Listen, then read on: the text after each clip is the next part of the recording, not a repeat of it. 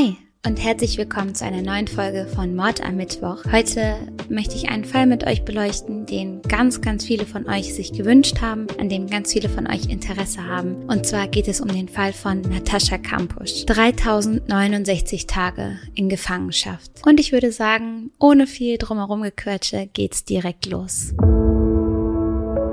Es ist 1998, als die damals zehnjährige Natascha Kampusch auf dem Weg zur Schule von Wolfgang Priklopil entführt wird. Acht Jahre lang wird er sie daraufhin in seinem Haus in einem Kellerverlies gefangen halten.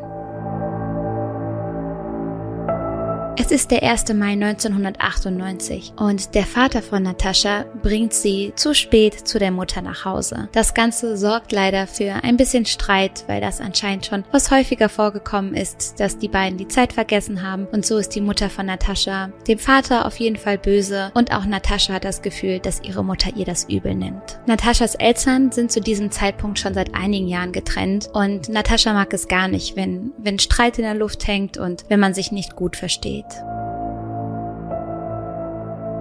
An diesem Tag steht Natascha wie sonst auch immer früh auf. Sie ist Frühaufsteherin und macht sich fertig für die Schule. Die Auseinandersetzung vom Vorabend macht ihr immer noch zu schaffen. Sie mag es wie gesagt nicht, wenn ihre Eltern sich nicht verstehen und hat echt so ein blödes Bauchgefühl. Etwas, das ihr in diesem Moment auch durch den Kopf geht, ist, dass ihre Mutter eigentlich immer sagt, bevor man sich verabschiedet, solle man sich vertragen und sich wieder lieb haben, denn man weiß nie, was passieren kann oder wann man sich das nächste Mal wieder sieht. Während sie über diese Worte nachdenkt, denkt sich Natascha aber, ach ja, ich gehe ja nur zur Schule und wenn ich zurück bin, dann werden wir uns schon wieder vertragen. Und aus Trotz geht sie einfach, ohne sich richtig zu verabschieden. Und so geht sie dann alleine zur Schule und das ist gar nicht so der Normalfall. Normalerweise fährt ihre Mutter sie nämlich, aber an diesem Tag läuft eben alles ein bisschen anders. Nataschas Mutter beobachtet ihr Kind noch, wie es die Straße entlang geht, so lang, bis sie sie nicht mehr sehen kann.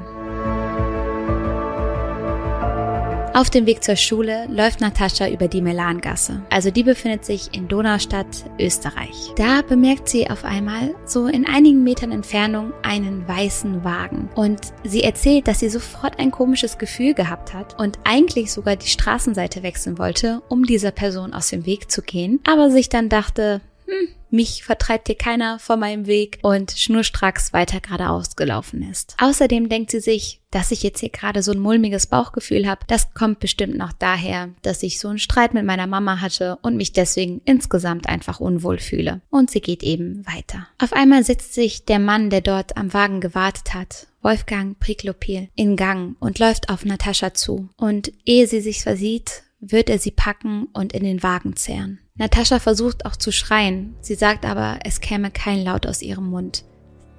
Sie konnte einfach nichts rufen. Priklopil sagt ihr, wenn sie bloß ruhig ist und sich nicht wehrt, dann würde ihr auch nichts passieren. Schon wenige Minuten später erklärt er ihr, das sei eine Entführung, aber sie solle sich keine Sorgen machen, denn würden ihre Eltern bloß das Geld zahlen, was er von ihnen verlange, dann würde sie sofort wieder freikommen. Natascha, die sehr rational denkt und sehr clever ist, hat in diesem Moment schon darüber nachgedacht, was so die möglichen Ausgänge der Situation sind. Sie sagt, sie hatte keine Angst, aber sie sei eben so die schlimmstmöglichen Ausgänge einfach durchgegangen. Und so kam sie dann zu dem Gedanken, der bringt mich sowieso um. Aus der Not heraus versucht sie jetzt auf ihn einzureden. Sie erklärt ihm, dass aus bösen Taten nur Schlechtes kommen kann und dass die Polizei sie sowieso finden wird und ihn schnappen wird und all das sei ja zu verhindern. Er müsse sie einfach wieder freilassen, dann könne man normal weiterleben. Außerdem versucht sie sich die Gegend einzuprägen. Sie guckt sich die Strommasten an, sie versucht sich die Bäume einzuprägen, um irgendwie herauszufinden, wo man gerade ist und wo hingefahren wird. Aber wer war ihr Entführer? Wer war Wolfgang Priklopil? Er wuchs damals als Einzelkind auf. Nachdem sein Vater früh verstorben war, entwickelte er eine wahnsinnig enge Beziehung zu seiner Mutter und die war dann mehr oder minder so der gesamte Mittelpunkt von Wolfgangs Leben. Jedoch hatte er nicht viele Freunde, kaum soziale Kontakte und war sehr isoliert. Ernst Holzapfel war einer der einzigen Menschen, die so über ihn gesprochen haben im Nachhinein und er erzählt, dass er ein ehemaliger Kollege war, ein Bekannter und grundsätzlich viel von Priklopil hielt. Er spricht darüber, dass Priklopil wahnsinnig hohe Ansprüche an die Frau an seiner Seite hatte. Sie sollte sehr gepflegt sein, super schlank, blonde Haare, wunderschön gewesen sein. Also es waren sehr, sehr schwer erfüllbare Ansprüche, die er da aufgestellt hat. Das legt die Vermutung nahe, dass er sich seine Frau selber erziehen wollte. Das ist das, was man in vielen Artikeln als Motiv für all das findet. Nämlich, dass Wolfgang sich sicher war, niemals so eine Frau, wie er sich das erträumt hat, wirklich zu finden und deswegen ein Kind zu so einer Frau machen wollte.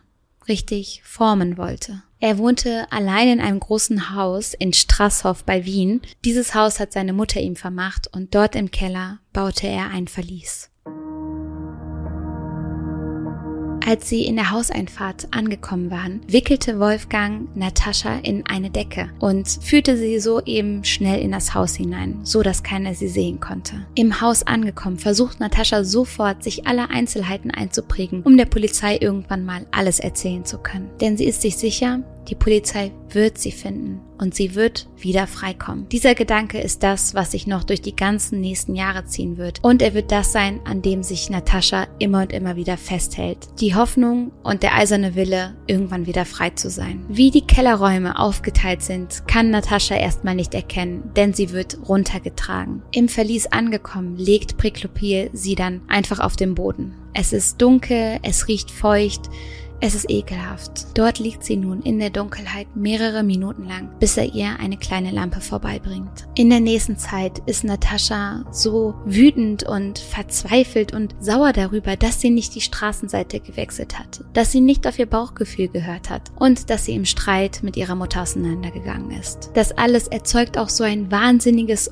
Ohnmachtsgefühl, weil sie diese Situation nicht mehr ändern kann und auch in der nahen Zukunft, so wie es aussieht, erstmal nichts daran ändern können wird. Wegen all dem weint sie und ist verzweifelt und sitzt da in der Dunkelheit. Zu Beginn versucht sie zu zählen und irgendwie festzuhalten, wie lange sie schon in ihrem Verlies ist. Aber irgendwann verliert sie dieses Zeitgefühl, da sie immer im Dunkeln ist. Sie hat gar kein Gespür mehr dafür, welcher Tag es ist. Priklopel nimmt ihr ihre Schulsachen ab. Er sagt ihr, die würde sie jetzt nicht mehr brauchen und verbrennt sie. Stattdessen bekommt sie dann eine Decke von ihm gereicht und eine Art Matratze, die aber wohl sehr, sehr dünn ist, also den Namen eigentlich gar nicht richtig verdient. Und das war's.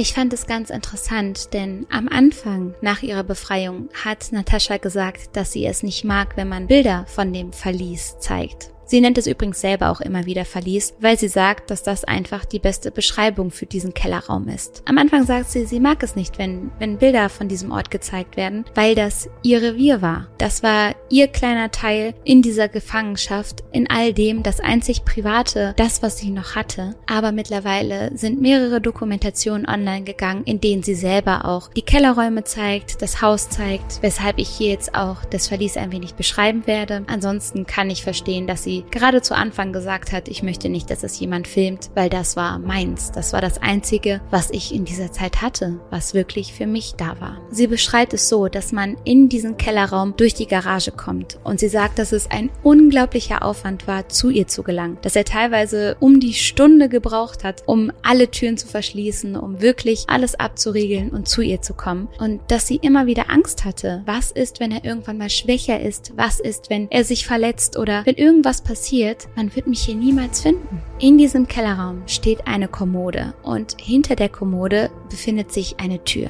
Die ist 68 Zentimeter hoch, dafür aber fast 50 Zentimeter dick. Also es ist so eine richtige Tresortür. Hinter dieser Tür ist noch eine Eisenbetontür von circa 150 Kilo. Die ist auch noch mit einer Gewindestange im Mauerwerk verriegelt. Dahinter folgt dann eine doppelte Holztür. Also ihr versteht, wie man auf diese Stunde von Zeit kommt, um all diese Türen zu öffnen öffnen und dahinter befindet sich dann Nataschas Verlies. Es ist feucht, es riecht nach Schimmel und es gibt Insekten dort. In dem kleinen Raum ohne Fenster hat Natascha ein Hochbett, eine Toilette und eine Spüle.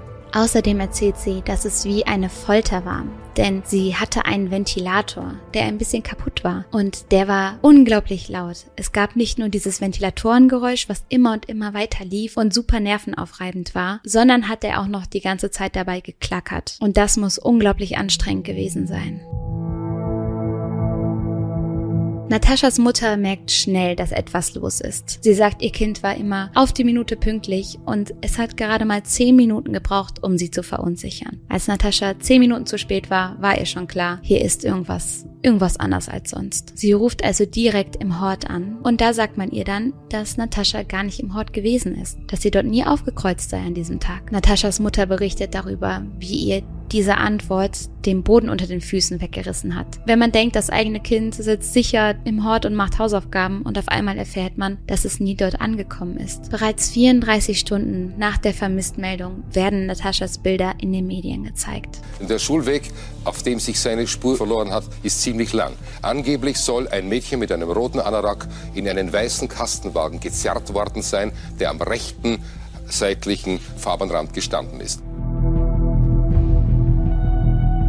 Wie bereits gesagt, fehlt Natascha irgendwann das Gefühl dafür, ob es Tag oder Nacht ist. Ganz zu schweigen davon, welcher Wochentag oder welche Kalenderwoche es gerade ist. Irgendwann baut Priklopil dann eine Zeitschaltuhr ein, die ihr zumindest das Gefühl von Tag- und Nachtzeiten vermitteln soll. So springt sie morgens irgendwann an und geht abends dann aus. Natascha sagt, es war wie im Gefängnis. Kommuniziert haben die beiden manchmal dadurch, dass Natascha geklopft hat. Wenn Priklopil nicht alle Türen fest verschlossen hatte, konnte er ihr Klopfen hören. Irgendwann montiert er dann auch eine Gegensprechanlage in ihrem Zimmer, über die er ihr dann Sachen sagen kann. Manchmal, wenn Natascha klaustrophobische Zustände bekommt, klopft sie auch mit Flaschen oder anderen Gegenständen gegen die Wände, um ihrer Panik Ausdruck zu verleihen. Außerdem bekommt sie schon bald ein sehr genaues Gespür dafür, wann Priklopil auf dem Weg zu ihr ins Verlies ist. Die kleinsten Geräusche lassen sie aufhorchen, dann weiß sie Bescheid, er kommt jetzt gleich. Ich habe ja schon davon erzählt, dass Priklopir diese genauen Vorstellungen von einer Frau hatte. Und es wirkt wirklich so, als habe er immer weiter versucht, Natascha in sein Bild reinzupressen. So nennt er sie irgendwann gar nicht mehr bei ihrem richtigen Namen. Stattdessen nennt er sie Bibi oder Bibiane und erwartet von ihr, dass sie lieb ist und ruhig und still und gehorcht. Manchmal nennt er sie auch meine Sklavin und genauso behandelt er sie auch. Er macht Videos von ihr und sie darf nichts anfassen, sie darf nichts dreckig machen. Und dabei geht es natürlich zu einem gewissen Grad darum, dass sie keine Spuren hinterlassen darf, damit man sie nicht finden kann, aber auch darum, dass sie sich einfach zu benehmen hat und dass er so ein Ordnungsfreak ist und Dreck ja überhaupt nicht ab kann und unglaublich viel putzt, den ganzen Tag, so wie sie das beschreibt. So erzählt Natascha, dass Priklopir sie regelrecht missbraucht hat, jedes Mal, wenn sie irgendwo Dreck hinterlassen hat oder auch nur die kleinsten Fingerabdrücke irgendwo zu sehen waren. Außerdem musste sie eine Plastiktüte um ihren Kopf tragen, damit sie im Haus bloß keine Haare verliert. Natascha berichtet, dass das sehr wehgetan hat, weil diese Tüte mit ganz vielen Clips und Haargummis fest an ihren Kopf gebunden wurden. Da diese Schmerzen so stark sind, entschließt sich Natascha dazu, eines Tages ihre Haare mit einer Bastelschere alle abzuschneiden. Daraufhin schneidet Wolfgang ihr eine Glatze.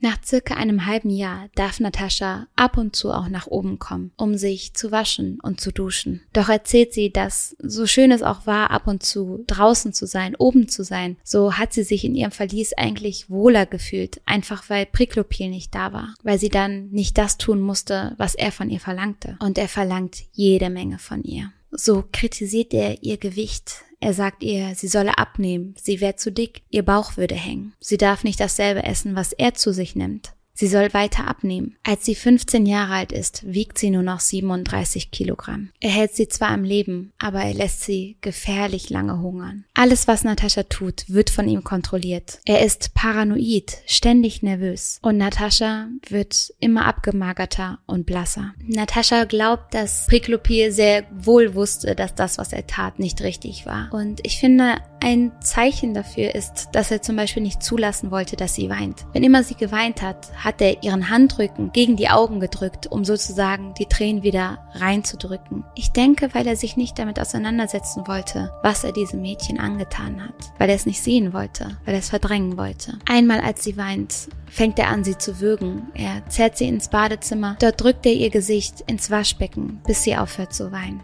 Natascha soll entweder in seine Augen gucken oder auf den Boden. Und er versucht, sie klein zu halten. Er redet ihr ein, dass keiner nach ihr sucht und dass sie niemals freikommt, dass sie nichts kann, ein Niemand ist und keine Chancen hat. Und an der Stelle muss ich schon was vorwegnehmen, da werde ich später noch mehr drüber reden, aber ich finde es so wahnsinnig. Ich habe so einen Respekt davor, wie Natascha ist und was für eine starke Frau sie ist. Denn sie konnte schon von klein auf an sein Verhalten von sich trennen. Sie hat erzählt, dass sie wusste, dass das Problem bei ihm liegt, dass er derjenige ist, der ein Problem hat und dass mit ihr alles richtig ist. Und das finde ich wirklich, wirklich beeindruckend. Denn ich glaube, wenn dir jemand immer und immer wieder einreden möchte, dass du nichts kannst und ein Niemand bist und dich gefangen hält, dass du irgendwann anfängst, das zu glauben. Aber Natascha hat schon als Kind begriffen, dass mit ihr alles in Ordnung ist und dass dieser Mann derjenige ist, der das Problem hat, mit dem nichts in Ordnung ist. Und das schon so zu trennen und so von sich zu trennen und nicht so anzunehmen und sich diese Schuld und diese schlechten Gefühle nicht aufzubürden, das finde ich wahnsinnig. Ja, Chapeau. Etwas anderes, was Natascha macht, ist, dass sie selbst dafür sorgen möchte, dass sie irgendwo die Bildung herbekommt. Denn sie verpasst ja alles. Sie verpasst die Schulbildung, sie verpasst soziale Kontakte. Sie erzählt davon, dass sie gerne gewusst hätte, wie es ist, einen ersten Freund zu haben und andere Dinge zu unternehmen. Und sie versucht da am Ball zu bleiben. Sie möchte nicht abgehängt werden. Und so fragt sie immer wieder nach Rechenaufgaben, nach Zeitungsartikel, möchte was erfahren, möchte herausfinden, was in der Welt gerade passiert. Doch darf sie die ersten zwei Jahre lang keine Nachrichten sehen oder lesen. Dann irgendwann nach diesen zwei Jahren bekommt sie ein Radio geschenkt und darf ab und zu auch ein Wochenblatt lesen, jedoch kontrolliert Priklopie immer ganz gewissenhaft, dass sie dort bloß keine Notizen hinterlässt, keine Botschaften, so dass sie niemand finden kann. Irgendwann gibt er ihr auch Bücher, Lexika und philosophische Werke, weil Natascha immer wieder danach fragt und sich dafür so sehr interessiert. Sie bittet ihn auch darum, Rechenaufgaben, die sie erledigt, zu kontrollieren. Doch sagt sie, dass er das immer genutzt habe, um sich dann wie so ein Oberlehrer aufzuspielen und dann mit seinem roten Stift rumzukorrigieren und ihr eigentlich wieder ein schlechtes Gefühl zu geben. Permanent habe er sie runtergemacht und überall nach Fehlern gesucht. Wie ich schon erzählt habe, ist der Kampfgeist und die Hoffnung das, was Natascha die ganze Zeit über antreibt. Sie erzählt, dass sie einen Pakt ausgemacht hat mit ihrem älteren Ich und sich selbst sozusagen versprochen hat, durchzuhalten und frei zu kommen, um sich die Zeit auch noch ein bisschen schöner zu machen, besteht sie darauf, dass man Geburtstage, Weihnachten, Ostern und sonstiges feiert. Das fordert sie eigentlich von Priklopil ein. Und der macht auch mit. Sie sagt, er hätte diese Geschenke und diese Feiertage ein bisschen dazu genutzt, um sich sozusagen besser zu fühlen und ja, seine Schuld zu vergessen. Ab und an darf Natascha nachts auch raus und sie erzählt, dass das immer das absolute Highlight war, wenn sie dafür fünf bis zehn Minuten im Garten gestanden hat und plötzlich Dinge wie Wind und Natur gespürt hat. Alles Sachen, die sie im Keller ja nicht hatte. Dann hat sie manchmal danach gefragt, ob sie sich ein Stück Hecke mitnehmen kann, damit sie im Verlies etwas von draußen hat. Tatsächlich darf sie über die Jahre immer häufiger mit ihm raus. Doch sagt er ihr vorher immer, ein Mucks und du bist tot. Es darf keine Mitwissenden geben und baut dermaßen Druck auf, sodass Natascha sich kaum traut, etwas zu unternehmen. Sie darf nur vor ihm gehen, darf sich nicht von seiner Seite rühren. Hat sie ein paar Zentimeter Abstand zu ihm genommen, rastet er schon aus und wird nervös. Ab und an ist Priklopils Mutter im Haus und Natascha merkt auch immer, wenn sie wieder da war, aber die Mutter hat nie etwas von Natascha mitbekommen bekommen. Einmal nimmt Priklopil Natascha sogar mit zum Herrn Holzapfel, seinem Kollegen. Die beiden begegnen sich dann, schütteln die Hand und Herr Holzapfel erzählt später, dass er sich nichts dabei gedacht hat. Er hat gedacht, ach ja, das ist eine Bekannte vom Priklopil, ein süßes, nettes Mädchen und das war's dann. Natascha erzählt, sie hat versucht, so zu lächeln und mit den Augen was zu sagen, aber sie hat sich ja nicht getraut, irgendwelche Anstalten zu machen. Und so ist die Chance, etwas zu sagen, auch hier wieder dahin gegangen. Sie hat halt immer das Gefühl, durch ihre Entscheidung etwas zu sagen, andere Personen in Gefahr zu bringen. Und das wollte sie auf keinen Fall. Trotzdem hat sie einige Male versucht, mit anderen Menschen Kontakt aufzunehmen. Durch das Lächeln, so wie sie auf den Fotos ausgesehen hat. Sie hat sich gedacht, hm, mit den Fotos wird bestimmt nach mir gesucht, wenn ich versuche, genauso zu lächeln wie auf Bildern. Vielleicht erkennt jemand mein Gesicht. Dann hat sie versucht, mit ihren Augen etwas auszudrücken oder ganz lange zu starren. Aber die meisten Leute denken nicht daran. Die Entführung ist schon einige Jahre her. Mittlerweile gibt es andere Dinge, die in den Nachrichten stehen und man hatte sie einfach nicht mehr so auf dem Radar.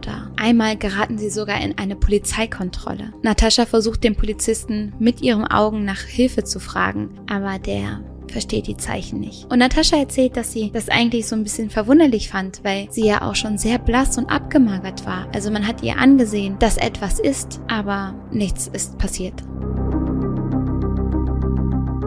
Natascha ist mittlerweile 18 Jahre alt und sie steht draußen mit Priklopil und sie soll seinen Wagen aussaugen. Der Wagen steht in der Garage und Priklopil ist um die 11 Meter von ihr entfernt und hat den Rücken zu ihr gekehrt. Natascha sieht, dass er das Gartentor aufgelassen hat und sie denkt sich, wenn ich es jetzt nicht mache, dann, dann mache ich es wahrscheinlich nie. Und sie nimmt sich allen Mut zusammen und beginnt zu rennen. So schnell sie kann, läuft sie und läuft sie, bis sie bei einem Garten der Nachbarin ankommt. Und gegen 13.04 Uhr geht ein Anruf bei der Polizei ein. Als Wolfgang merkt, dass Natascha verschwunden ist, fährt er sofort zum Bahnhof. Es ist der Bahnhof von Wien und dort legt er sich auf die Gleise und wird überfahren. Am 6. September 2006 gibt Natascha ihr berühmtes Interview. Man merkt, dass sie noch Probleme mit dem Licht hat. Sie blinzelt viel, ihre Augen sind noch lichtempfindlich. Sie ist ein kleines bisschen krank und trotzdem war, glaube ich, die ganze Nation gefesselt von ihren Worten und ich kann nur sagen, dass ich, ich, ich kann mich nur wiederholen, dass ich so einen Respekt habe, wie sie sich ausdrückt. Wahnsinn. Wirklich. Also nach acht Jahren der Gefangenschaft drückt sie sich viel besser aus, als ich es wahrscheinlich in meinem ganzen Leben nicht erreichen werde. Dazu zu hören, das ähm, sehr beeindruckend. Mir fehlen die Worte.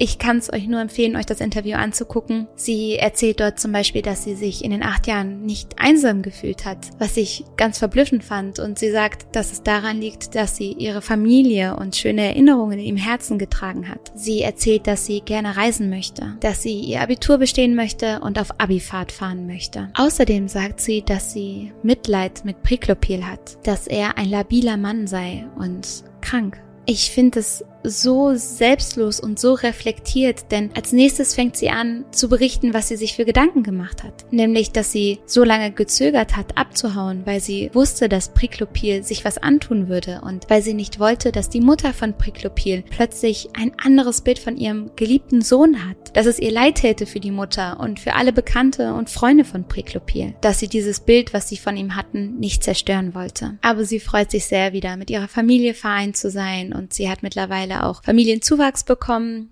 Ihre Schwestern haben Kinder bekommen und all das sind Dinge, über die sie sich sehr, sehr freut. Während der Zeit von Nataschas Verschwinden sind natürlich tausende Hinweise bei der Polizei eingegangen. Es gab internationale Fernsehfahndungen. Die Polizei hat riesige Suchaktionen gestartet. 1520 Halter von weißen Wagen sind angehalten und kontrolliert worden. 650 Personen sind überprüft worden. Und tatsächlich war auch Priklopil unter diesen Menschen, nämlich am 6. April 2007. Damals ist sein Wagen kontrolliert worden und die Polizei hat ihn danach gefragt, was er am Tattag unter unternommen hat. Priklopil sagt, er sei zu Hause gewesen und die Polizei glaubt ihm das ohne ein weiteres Alibi und lässt von ihm ab. Es gibt sogar weitere Hinweise, die damals schon auf Priklopil hätten schließen können. Ein Nachbar erzählt nämlich von ihm. Er berichtet der Polizei, Priklopil sei seltsam. Er sei so ein Eigenbrötler ohne soziale Kontakte, der Tag ein Tag aus vor sich dahin lebt.